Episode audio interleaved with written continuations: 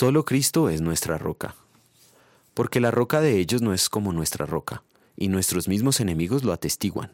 Deuteronomio capítulo 32 versículo 31. Somos conscientes de nuestra fragilidad humana en los momentos que enfrentamos crisis. La angustia que resulta de tales pruebas puede agotarnos. Es entonces cuando más necesitamos el apoyo de alguien confiable. Tal persona es una fortaleza e inspiración que nos permite seguir adelante.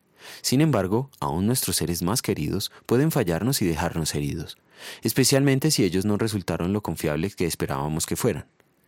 ¿Hay alguien que sea plenamente confiable y que no nos falle en el peor de los momentos? Sí, es Cristo. Los paganos del tiempo de Moisés se apoyaban en sus dioses tradicionales. Tales dioses falsos no resultaban confiables. Por eso se los imaginaban corruptos y débiles, esclavos de pasiones semejantes a las humanas. El concepto más extendido era el de pensar que esos ídolos pactaban con los seres humanos mediante ritos que implicaban cohecho. Pero aun cuando el soborno era entregado, no cumplían con lo pactado, y sus devotos quedaban burlados y frustrados. No eran rocas firmes y confiables. Cuán diferente es el Dios de Israel. Jehová es totalmente confiable e inmutable. Ningún ser humano es digno de tal confianza, tampoco los ídolos, pues nada son.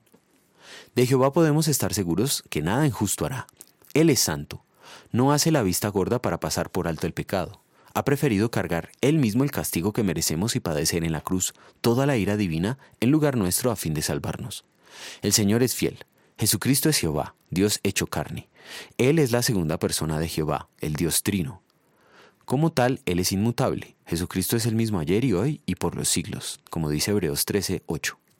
Dios es correcto y podemos estar seguros que no cambia y que cumplirá sus promesas tan cierto como si ya hubieran sucedido.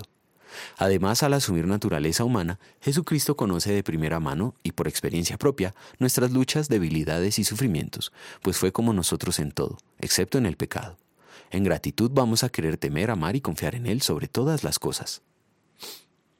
Oremos. Roca de la eternidad, fuiste abierta para mí. Sé mi escondedero fiel, solo encuentro paz en ti. Eres puro manantial en el cual lavado fui. Aunque yo parezca fiel, y aunque llore sin cesar, del pecado no podré justificación lograr. Solo en ti, teniendo fe, puedo mi perdón hallar. Mientras deba aquí vivir, mi postrer suspiro al dar, cuando vaya a responder a tu augusto tribunal. Sé mi escondedero fiel, roca de la eternidad. Amén.